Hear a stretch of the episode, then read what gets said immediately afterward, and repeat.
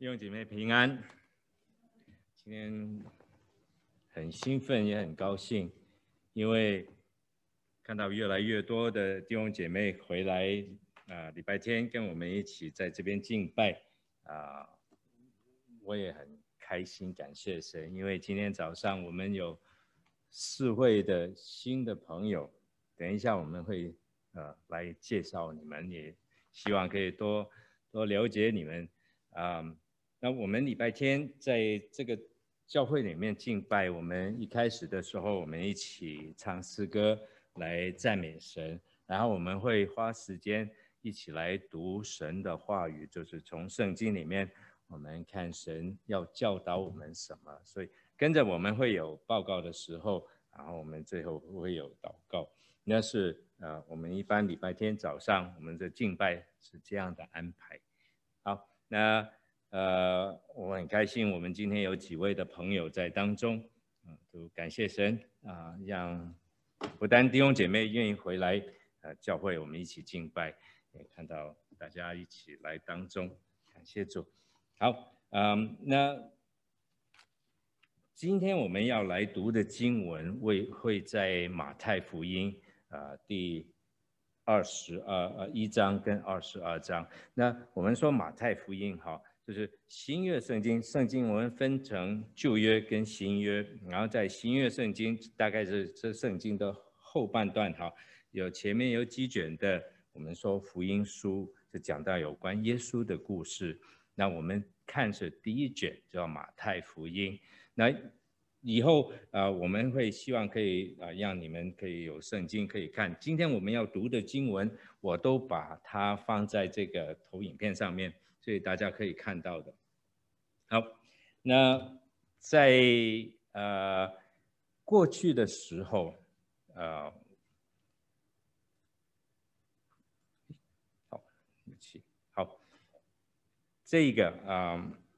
在这一段时间里面啊、我有机会要读一本书，那这一本书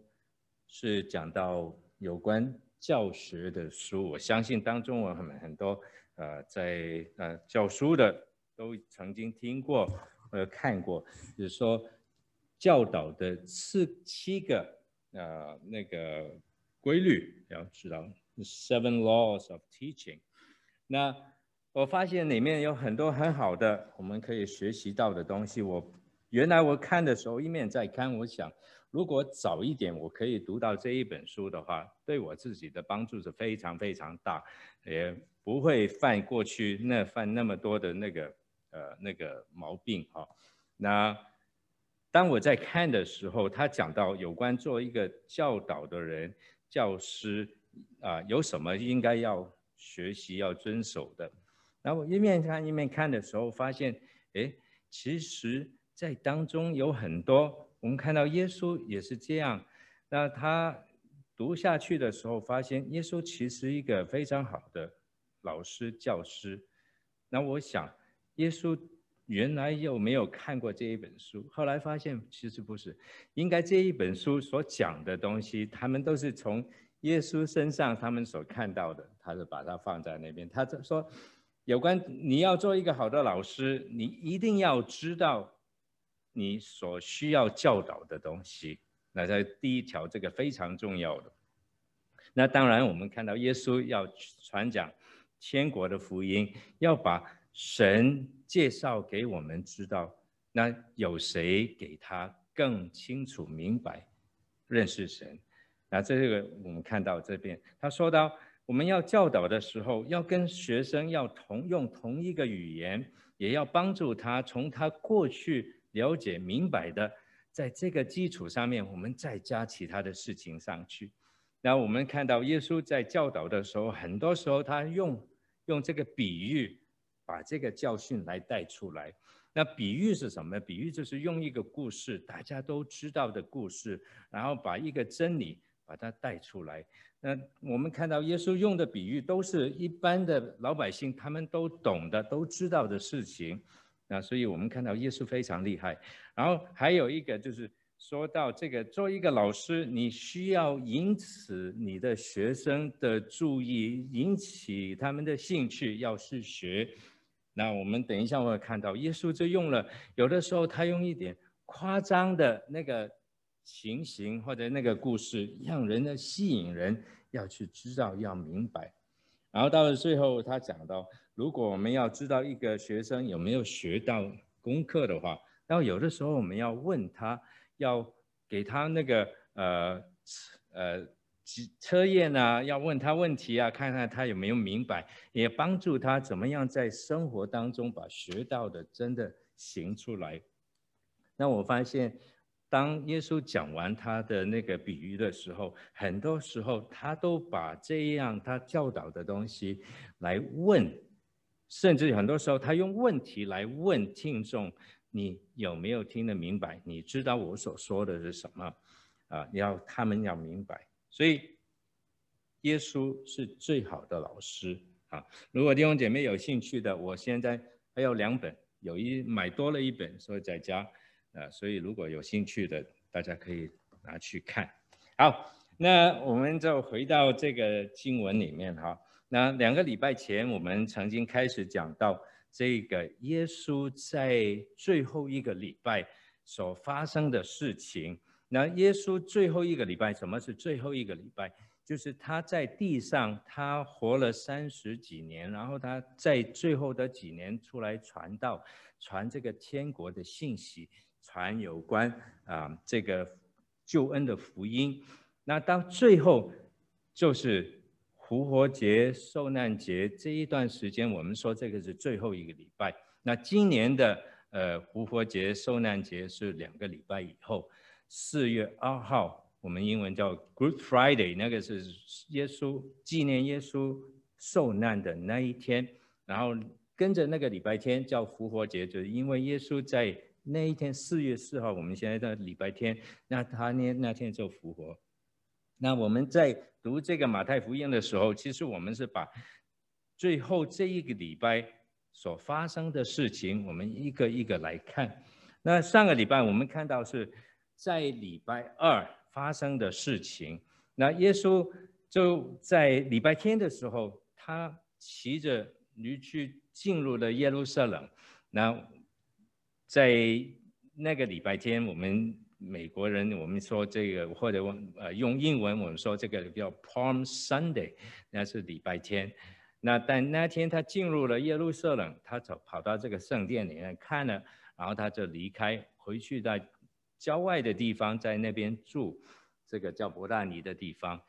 然后礼拜一他又回到这个圣殿里面，圣殿就是犹太人在耶路撒冷他们建立的那个殿。来敬拜神的一个地方，所以叫圣殿。好，然后礼拜二的时候，我们看到耶稣又回去。礼拜一的时候，他做了几样的事情。那什么事情呢？就是他把圣殿里面有很多人在那边做买卖，有很多人要把那个兑换银钱，因为在那个时候在。呃，很多犹太人，他犹太人他们要回到耶路撒冷，在圣殿里面敬拜，但他们是从这个巴勒斯坦还有地中海别别别的地方来的，他们不一定用这个犹太人在巴勒斯坦当中所用的钱币，所以他们需要在那边要兑换，然后他们也要献祭的时候，他们不能把这个献祭用的。呃，生出一些从家里面带来，所以他到了那边，他们要买。那所以在那个时候，管理圣殿的就是犹太人的宗教领袖，他们允许有这样的人在这个圣殿的外围，还算是圣殿其中一部分来做这样的买卖。但因为这样的事情发生，有很多人就在当中，他们呃。牟利啊，他们的做欺骗，呃，让这一个变成原来是应该在祷告的地方，变成一个啊很啊没有失去了那一种敬拜祷告的啊那个用意的地方，所以耶稣就在那边把这个这些人把他赶出去，那不是完全不让他们做，就是不让他们在圣殿当中这个范围里面做。然后耶稣也在那一天礼拜一的时候，他也医治了不少的病人，有很多人有瞎眼的，就是看不见的；有瘸腿的，不能行走的，他们都跑到耶稣面前，耶稣就在那边医治了他们。还有，他还在那个时候就把这一个天国的福音，就是传讲给他们听。这就在礼拜一所发生的事情。那那个时候，这个犹太人的宗教领袖心里面很不爽。他看到耶稣这样做，他觉得耶稣不应该这样做。为什么耶稣不应该这样做？因为在他们的眼中，耶稣不是一个有牌照的老师。那我们犹太人叫这个老师叫拉比，他们要经过训练，要经过那个犹太的工会，他们要认证。那耶稣没有，但他们看到知道耶稣的教导是非常有权柄的。他们懂得圣经，他是有权柄的来来教导，然后看到很多人都希望听到耶稣的教导，也希望得到他的帮助的医治，所以他们虽然心里面觉得不忿，但他们也不能做什么。那这一个是礼拜一、礼拜二所发生的事情。那我们上个礼拜看到的就是这样的宗教领袖，当礼拜二的早上，耶稣跟他门徒从呃那个。这个耶路撒冷城外面要进回到那个圣殿以后，他们就抓着这个机会来去问耶稣，说：“你凭着什么？你在这个圣殿里面做这样的事情？我们原来允许这样的人在圣殿里面做这样的买卖，你们就把你把他们赶走。哦，你也没有一个，你不是一个认可的拉比或者教师，你为什么在这边来教训？”所以在这一个过程当中，他们就问耶稣：“你凭着什么权柄来去做这样的事情？”哦，对不起，那个是旧的，我看一下哈，怪不得不对。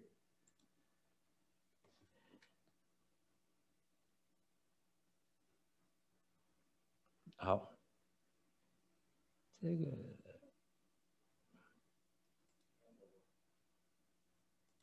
这个对了。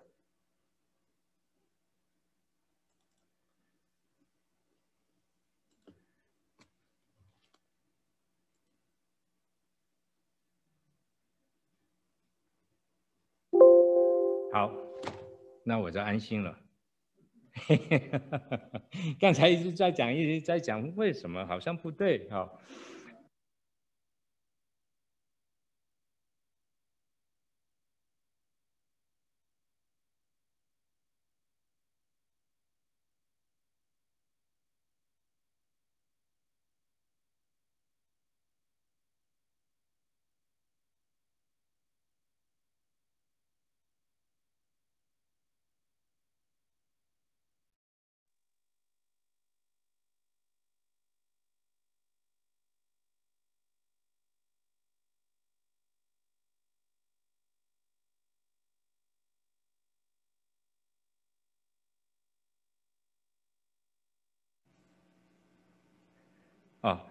那个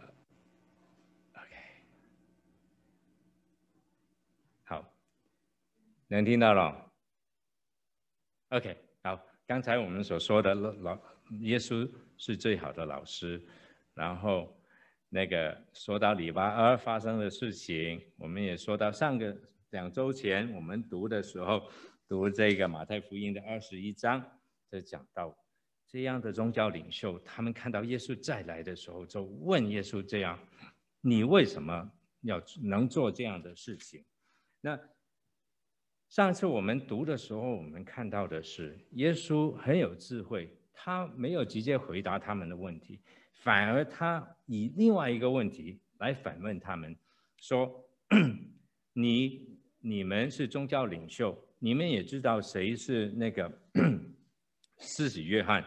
那施洗约翰他在这一个老百姓当中是非常有名望的，大家都很尊敬他的。他也替当时的犹太的啊百姓施行这个洗礼。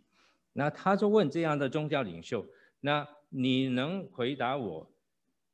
施洗约翰他凭着什么来为众人来施洗？”那他为什么问这个问题呢？因为施洗约翰也是见证耶稣是从神来的。那如果这样的宗教领袖说施洗约翰的权柄不是从神来的话，是从人来的话，百姓不高兴，因为他们知道施洗约翰应该是有权柄，也是从神来的。那如果他说施洗约翰，是从真的是从神来的话，那个施洗的权柄，那耶稣就会问：那为什么施洗约翰说我是要来的弥赛亚，你们为什么不相信他？那如果是这样的话，他们就变成在一个很困难的当中，不能答回答是是，也不能回答是不是，所以在困难当中，他们选择就只说我们不知道。没有回答耶稣这个问题，然后耶稣听到他们这样讲了以后，就连续用了三个比喻来对他们说。这三个比喻，上个礼拜啊，上两次我们谈到说到第一个，然后今天我们要读另外的两个。那 啊。会从这个马太福音二十一章三十三到二十二章的十四节，我们会看。我们不是所有的经文都会看，我们只是选择呃重要的、需要我们知道的经文，我们就来来看。那我简单的呃来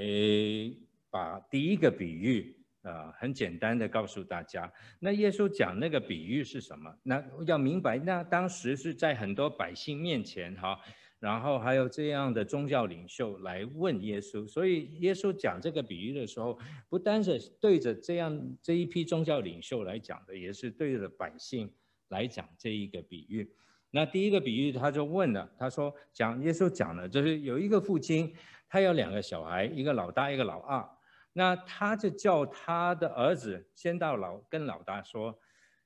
我需要你到葡萄园里面工作。”这个老大心里面都不想去，所以就拒绝了，没有去。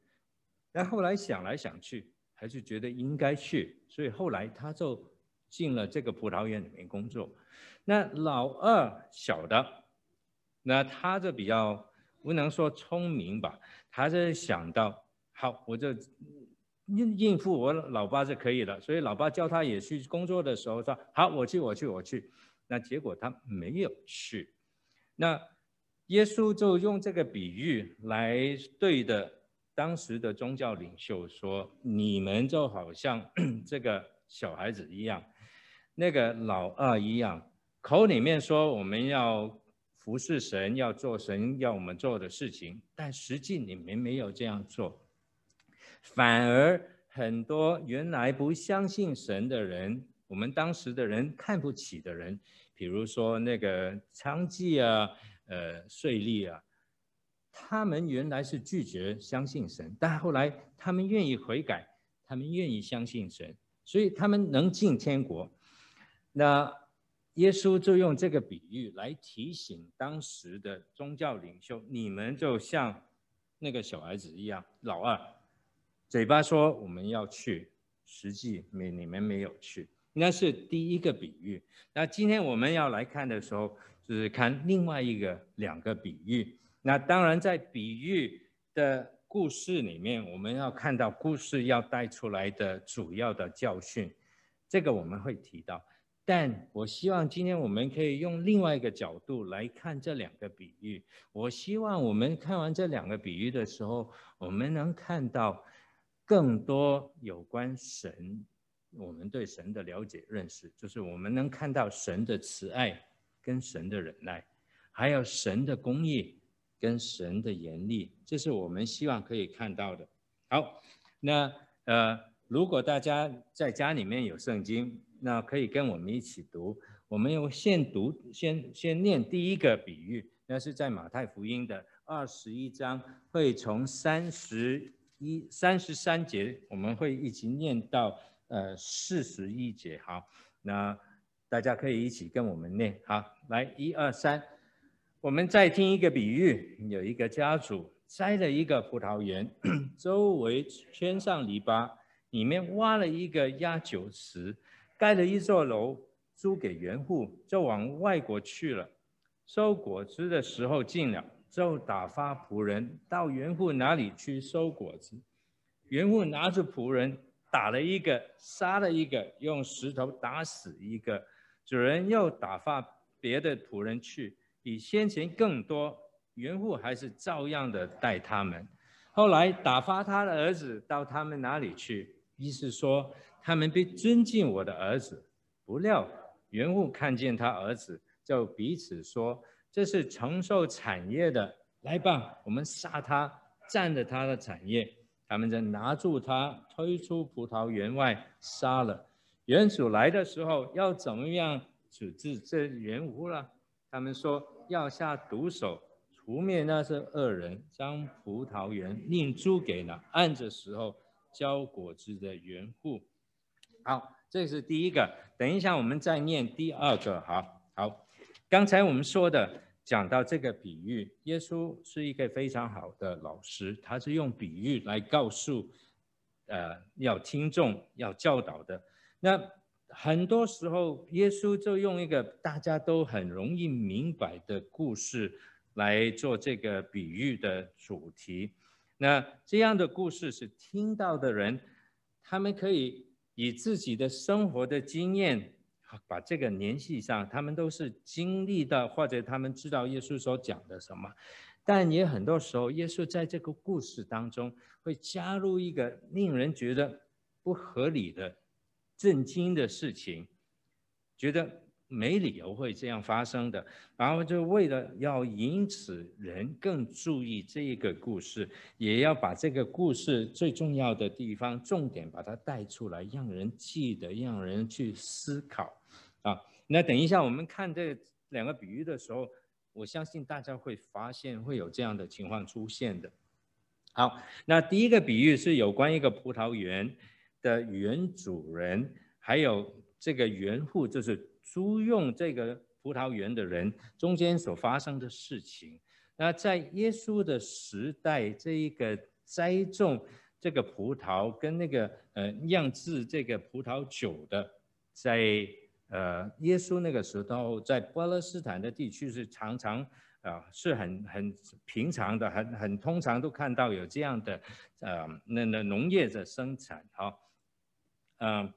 在甚至今天，因因为这个在以色列的地方有几个地方是很适合。这个栽种葡萄的这个土壤气候都是非常非常好的。那特别在现在我们所知道这个在加利利一带的地方，还有其实离开这个耶路撒冷附近，这个有有一个呃这个犹太的山区啊、呃，如果你呃去啊、问别人的话，他们说跟你说，其实在以色列现在出产的葡萄酒。那个质量也非常非常好的，那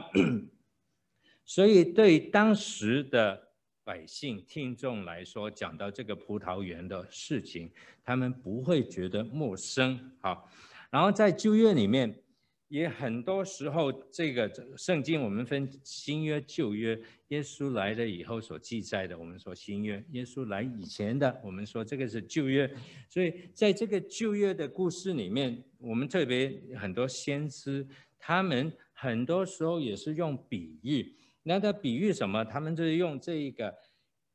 园主或者呃栽种园里面的呃葡萄园的那个主人。他们用那个比喻成为神，神就是这个原主人哈。然后这个葡萄园是代表什么？在旧约里面的特别先知书说到，这个葡萄园是代表以色列人或者以色列这个国家。那葡萄本身是什么？就是这个果子本身是代表 这个神期望。这样的以色列人，他们的行为，他们的呃所，他们的品行是成为这个果子。所以在旧约的时候是很多人时候会这样用，所以当时的呃以色列人他们是明白，当他们听到这个比喻的时候，大概会猜到这个故事里面谁是代表谁。那对他们来说，这个是不难的事情。好。所以，当耶稣面对这样宗教领袖给他的挑战的时候，他们说了三个比喻。刚才我们提到第一个，今天呃，我们现在看第二个比喻，这葡萄园的比喻的时候，他知道在当时旁边听的百姓，他们是会明白，他们会了解。那宗教领袖他们也知道耶稣在讲什么的。那所以，在这一个马太福音。后面二十一章四十五节，当耶稣讲完这个比喻的时候，这边里面记载，祭司长跟法利赛人，就是这样的宗教领袖，他们听到耶稣的比喻的时候，他们知道耶稣是指着他们来说的，他们明白的。好，那我们再来就回到这一个比喻，我们来看一下哈，这个比喻里面 是讲的什么？那个比喻里面说到，这个原主人他啊、开垦了一个葡萄园，然后他也把所有这个葡萄园里面需要的设备都预备好了，然后就把这个葡萄园租给一个园户，然后他就离开去了外国去了，然后到了这个收葡萄的季节的时候，他就派仆人，他自己的仆人去把他那一份该收的那一份。收回来就是租金了。我们现在说的，你租的地方给人，你就去收租金。他去把他该收的，他要去呃把仆人的带送到那边去，向这个园户里面收。但园户不但没有交出他们原来定的应该给的这样的葡萄，然后他们也把这样来的仆人，他们恶待他们，打他们，杀他们。最后，园主就把自己的儿子就派去去收啊，这个下一个就是把自己的儿子派到那边这个园户里面去收他该收的那一份。可惜他希望他想到就是这样的人看到我儿子来，他们应该尊敬他的，但事与愿违，他反而这个原户他们行了更大的恶。就把原主的儿子把他杀掉。那这样的原户哈，他们我们这边形容他们是非常凶恶的原户。他们以为杀了这个儿子以后，他们就可以拿到这个葡萄园，把所有的整个葡萄园的产业可以收回来。那在当时有这样的习惯，就是说，我拥有的东西，原户呃，他原主原来拥有的。那如果他不在的时候，他就把这个产业给他的儿子；如果那个儿子也不在的时候，那谁在那边来经营这个地方的，就有这个权利把这这个地方接收下来。所以有他们就这样想法，他们希望就是把这个儿子杀了以后，这个葡萄园就变成了我们的。好，那耶稣讲完讲到这个比喻，讲到这个时候，那他。就去问听的听众，包括百姓，包括那个在当时的宗教领袖，问：那 你们听完这一个，你们觉得如果这个原主回来的时候，他会怎么样处理这些恶的园户？那这样宗教领袖他们就回答了：当然，他是要除灭这样的恶人，然后把这个葡萄园。交给或者租给另外愿意按时候来交这个果子的园户，那是这个呃在当中我们看到的这个比喻。那这个比喻刚才我们看到的很容易，相信弟兄姐妹也可以把这个每一个人对啊、对照的原主，当然就是神了。那个葡萄园，刚才我们提到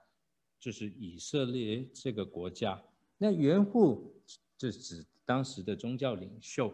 那仆人是谁？仆人就是在过去神差派到以色列国里面的，给他们的，给他们带来的神的呃教导的先知，那最后爱子就是耶稣基督他自己，那这个是比较容易的。那我们也来看这个这个比喻的重点在哪儿？那很容易的就会看到，就是啊，耶稣是指着这样的宗教领袖，说到他们有问题，说到神托付给他们的事情，他们没有忠心的去做，神给他们一个 非常非常好的那个葡萄园，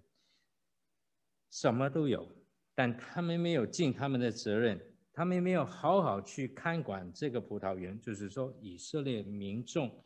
那如果他们没有按照这样做的话，到最后这个牧养的权柄就会从他们手中拿走，他们会面对这样的审判啊，是面对这个主人的审判。所以这个是耶稣要带出来的，给这个教导当中一个主题。除了这一个主题以外，这一个比喻可以说在呃我们所看到的比喻当中，这个教导最丰富的其中一个。所以我们可以看到，在这个比喻以外，有几个不同的啊、我们看到的重点，我们也可以看出来。那第一个我们看到的是，在这个我们可以看到神的丰富，神的慈爱，好啊、呃，完全在这个表达出来，啊、也看到神的忍耐。这个园主他开垦了这个葡萄园，然后把所有设备都预备好了，然后就租给这样的园户。然后看到这个圣经里面讲到的是，他四围就围了这个圈了这个篱笆来保护这个 葡萄园，啊，就是不要让这个盗贼，不要让其他的野兽进入来破坏这个葡萄园。他也挖了一个。压酒的这个池，让他们可以在当中来把这个葡萄汁把它压出来，然后也看到当中看有一个建了一个看守用的守望楼，这个楼可以让人在当中可以守望，看看有没有人不呃来破坏那个地方进来，或者如果要发生什么意外啊、火警啊，呃尽快他们可以去啊呃，呃预备好。那这样的所有设备都齐的时候，就叫这个园户可以安心在当中来工作、来生活。这个园户租这个地方的园户，他们没有出过半点的力来去开垦这个葡萄园。那他们一进来就白白的来享受这个葡萄园，使用这个葡萄园。那园主也没常常没有常常在他们的周围来看着他们监管他们，那个比喻里面说到这个园主他就离开去了外国地方别的地方，就任这样的园户他们自由的来随意的来经营这个葡萄园。那这个让我们看到神是多么的细心，多么的慈爱，来帮助啊。我们今天也是一样，我们好像园户一样，我们也想的享受神给我们的丰盛的慈爱。神创造了世界，神也给我们有自由，给我们有需要的资源。那我们应该常常来感恩。好，神也给我们生活当中每天的丰足，给我们有健康，有给我们有家庭，有给我们有工作，也给我们有教会，也有朋友。那我们应该常常带一个感恩的心来感谢神，他那个丰盛的慈爱。那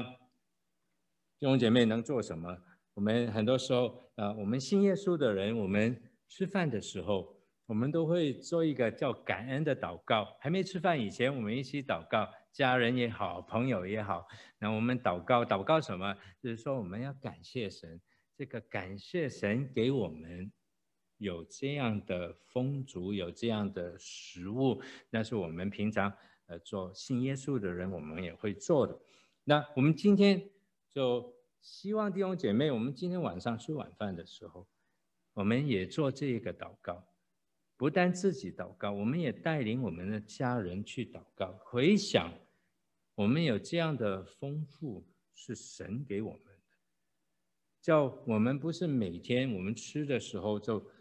好像平常一样随随便便我们就过了算。我们真的从心底里面来去感谢神。当然还有更多的事情我们可以感谢神。那提醒我们，这个我们今天晚上就可以做的事情哈。好，嗯，在另这个比喻当中，我们看到另外一点是，这个神虽然原父或者我们对他是忘忘恩的人，但他还是非常非常有耐心忍耐的那一个神。那当这个原父他们呃把他原主派来的仆人打了杀了的时候，他没有一开始的时候就来追责他们，他还是一次又一次的给他们机会，给这样原父的机会。在马太福音刚才我们读那一段里面说到，原父抓着这样仆人。打了一个，杀了一个，又用石头打死另外一个，然后最后原主又打发另外一批仆人再去，那是马太福音那个记载。那在马可福音，马可福音是这个前面我们说这个四个福音书，另外一卷书，几本的福音书里面记载的事情都很像，但他们有的时候从不同的角度来把这一个耶稣的生平讲出来。那马可福音也有记载的这一个比喻，那这个比喻马可福音记载的什么？他说到的是 这三个前面三个打了一个杀了一个，用石头打死另外一个，不是一次的。马可福音把这个三件事情浓缩在一起。马可福音说是每一个单独去的时候，第一个去就给这样的原户打了。让他空手回去，然后原主再打发另外一个去，才给他把他打死。所以是一个一个一个。让我们看到，其实神是很多次的这个原原主，对不对？原主是很多次的来把自己的仆人派到那边来去收他该收的这一份啊。那到最后，原主就另外打发。更多的一批人去，那虽然我们看到这个是每一次原主派仆人去的时候，看到这个原父一次又一次的背叛啊，来凌辱这样的仆人，但这个没有减少的原主他对这一批人的忍耐。好，那我们同时也可以看到另外一个比喻，那个是第三个比喻。是在马太福音的二十二章里面一到七节，那我们一起很快来读这一个一到七节好吗？第三个比喻，耶稣又用了比喻对他们说：天国好比一个王为他的儿子摆设娶妻的宴席，就打发仆人去请那些被召来的人来赴宴，他们却不肯来。王又打发别的仆人说：你们告诉那被召的人。我的宴席已经预备好了，牛和肥猪已经宰了，各样都齐备，请你们来赴宴。那些人不理就走了，一个到自己的田里去，一个做买卖去，其余的拿住仆人，凌辱他们，把他们杀了，王就大怒，发兵除灭那些空凶手，销毁他们的城。好，这个是第三个比喻。那。当中我们所看到的其实也是很简单，大家一看就知道这个王是代表什么？这个王就是代表神，然后他就摆设了一个宴席来招所有的人，希望他们都来可以参与这一个宴席。那就把这个通常在这个时候他们是预先。我们知道这个犹这犹太人在当时哈，如果我需要有这个宴席邀请人的时候，我就早早已经告诉他们，然后到预备好了的时候，我再派人去告诉这些已经被邀请也答应来的人，说已经预备好了，你们现在可以来了。那当然我们现在是比较简单，我们可以打电话，我们送电邮，我们可以短信告诉他们哈，但那个时候没有。所以这个王就派仆人去告诉他们：哎，你们答应来了，我已经预备好了，你就来了。我们发现在这边这个比喻里面说到，这些人当他们听到这个王说已经预备好了，仆人来邀请他们的时候，他们不肯去。但这个王没有放弃，虽然他们拒绝了，他告诉他们请他们来，他还是再派仆人去请他们再来，告诉他们。跟他仆人说，告诉他们，我已经预备好美食了，什么都预备好了，都齐了，你们来吧，来吧。结果第二次的时候，那个仆人也，那被邀请的人也不去理他，有一个到田里面去，有一个就就去做买卖，还有其他人就拿出这个，这抓抓住这样的仆人来呃打他，来杀他。也是同样带出一个让我们看到是神的那一种忍耐，一次又一次，他向这样的人发出那个邀请，让他们可以来参加这个宴席。那在这边宴席是代表，好像天国这个新的国度一样，他希望这样的人可以进入他这个新的天国的国度。好那 在这边，我们不难看到，这一位神是一个非常有耐性的神。好，嗯，把 回到我们，嗯，对不起，回到刚才我们这个园户这第二个这个比喻当中，啊，我们说到这一位神是一次又一次的。啊他非常有耐心的来对待这样的人。好，那回到这个的时候，这个难以想象的地方就出现。刚才我们说到这个原原主派了仆人去请这样的人来，啊、对，对不起，啊、呃，对，跟他们说要收这个。他应该收到的那一份，他们拒绝了以后，打了的仆人，杀了他的仆人，然后这个原户原主就说：“那我就派我的儿子去那边收，这样我该得的份。他们应该尊敬我的儿子。”当我们读到这一段的时候，我们大家可能会想到，其实不应该这样做啊！你过去。派过去的仆人都没有果效，反而这个仆人都给人打了，给人杀了。为什么你想，如果你派的儿子去的话，他们会尊重你的儿子？这个让我们听的时候，这耶稣把这样的这一个好像让我们觉得奇怪的这个情况放进去啊，让我们去想为什么。因为有一个特别的教训，耶稣要我们知道，就是在这个时候，这个原主就是神，他要差派他的他的儿子来到这个世上，把这个福音不单是告诉需要听的人，他是直接在他们的面前，活在他们的面前，让他们能看到。当他们能看到的时候，他们就明白，他们也会尊敬这个儿子。那这个是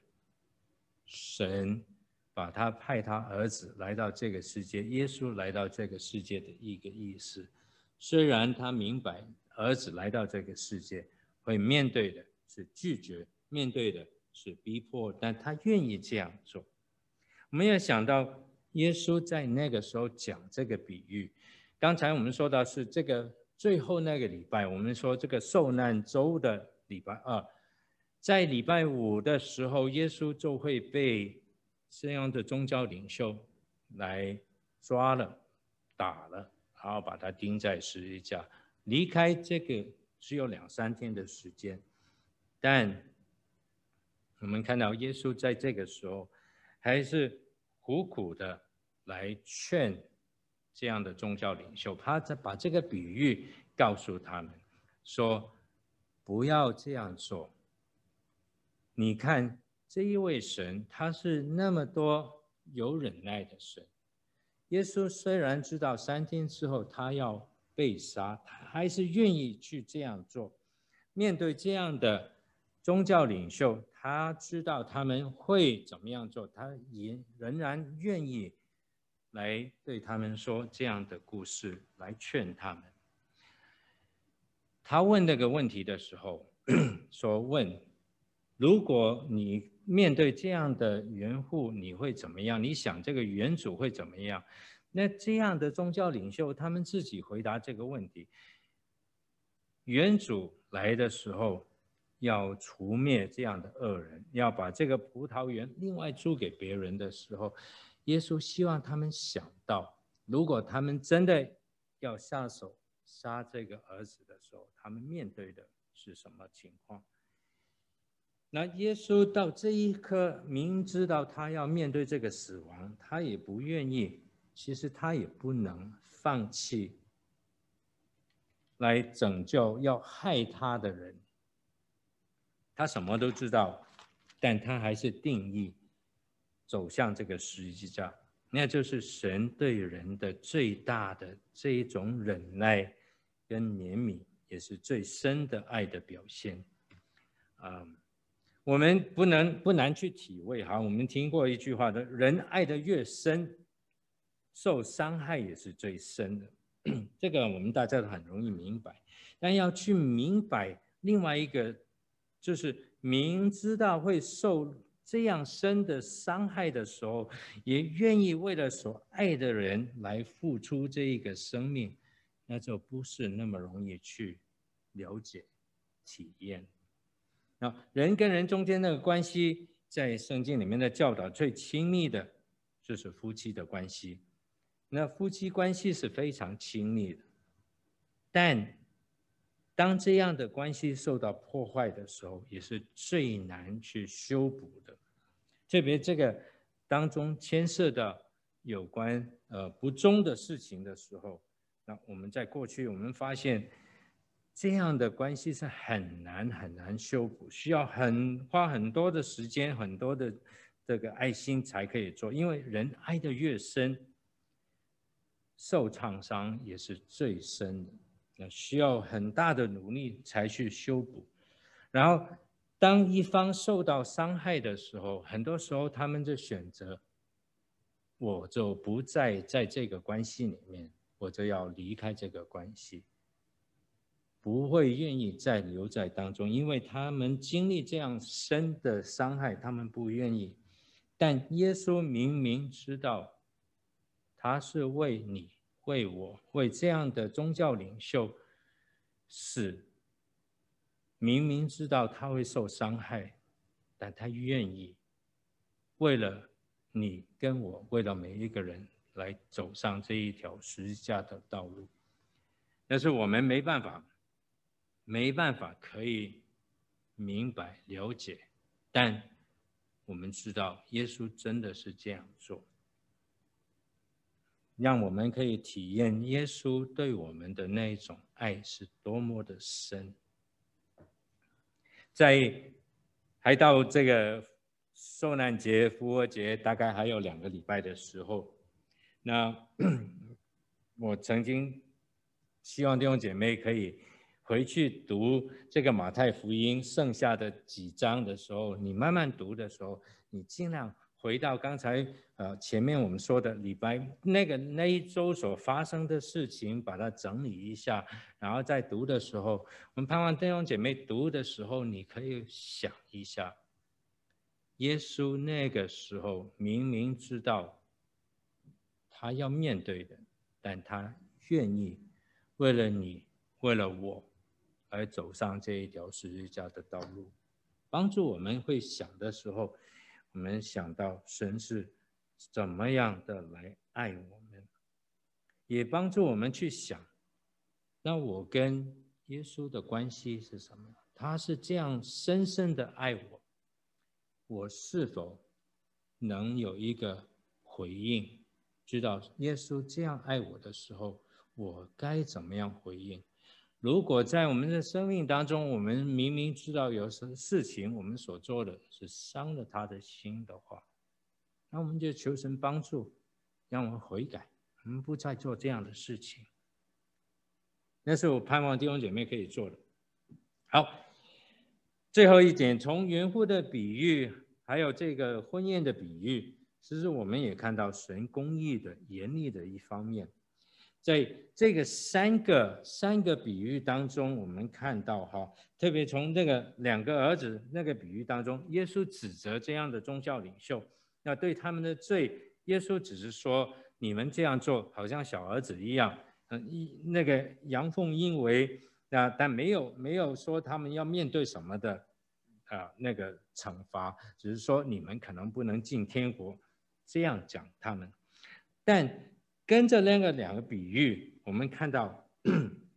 耶稣对他们的指责是越来越严厉，因为他们所犯的罪是越来越厉害。哈，第一个。小儿子说了要我要去工做工，但我没有去，那是他只是消极的不听这个命令。但后面两个，我们看到这个园户的时候，看到这样的人，他们犯了何等大的罪，把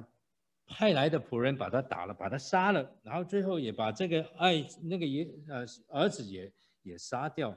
然后我们看到这这个呃被邀请进入这个婚宴的。他们人，他们原来答应去的，其实那边是非常好的。皇帝邀请你去是一个荣耀，什么都预备好了，你答应去，你不去，拒绝去，然后再派人来的时候，你也不去，反而就是去做自己的事情，呃，做田里面做买卖，也把这样的仆人把他杀掉。那对我们来说，这个是很没有理由的一件事情啊，呃，岂有此理。那从当中我们看到他们的所犯的，他们的悖逆神、拒绝神是越来越厉害。但同时在三个比喻里面，我们看到的，他们面对的刑罚、责备也是越来越严厉的。那第一个只是说到他不一定能进天国，对这样宗教领袖。但从这个凶恶的园户的比喻里面，我们看到园主最后要除灭这样的园户，然后把这个葡萄园要交给其他的按时候交收成的这一个人。然后我们也看到的是这一个啊、这个宴席喜宴这个到最后很严厉的发生一件事情的时候。就是刚才我们读到，对不起，跟这个说到最后那一节，说到王在最后，他们拒绝了王以后，杀了他的仆人的话，王会派兵来除灭这样被邀请然后拒绝的人，啊，也把烧毁他们的城。在这边，耶稣是预言在主后七十年这。耶路撒冷城会被罗马的军队来攻进这个罗马呃呃耶路撒冷城，也把这个当时的圣殿完全把它毁灭。那是刚让我们看到一步一步让我们看到神是一个公义的神，是一个绝对轻慢不得的神。那他常常宽容人的过犯。也常常给人机会悔改，施恩给不配得到恩典的人，但人如果还是执迷不悟的话，最终还是要面对神严厉的审判。那对今天我们来说的时候，特别我们在教会里面啊，我们是啊领袖，我们是小组组长，我们是啊负责教导主日学。我们该要明白，神在这边也提醒我们，神给我们的托付，神给我们的呼召，我们要清楚明白。神呼召我们去服侍的，我们就忠心去服侍；神呼召我们去牧养，我们就尽力去牧养；神呼召我们去照管守望当中，我们的弟兄姐妹为他们来守望的时候，我们就应该尽我们的力去做样这样的做的事情。如果我们不尽我们的责任的话，有一天我们要面对神的时候，面对他的惩罚，我们也要失去我们这样的职分。那对今天我们的弟兄姐妹来说的话，也是提醒我们，那原父跟这个被邀请的这一参加婚宴的人，他们。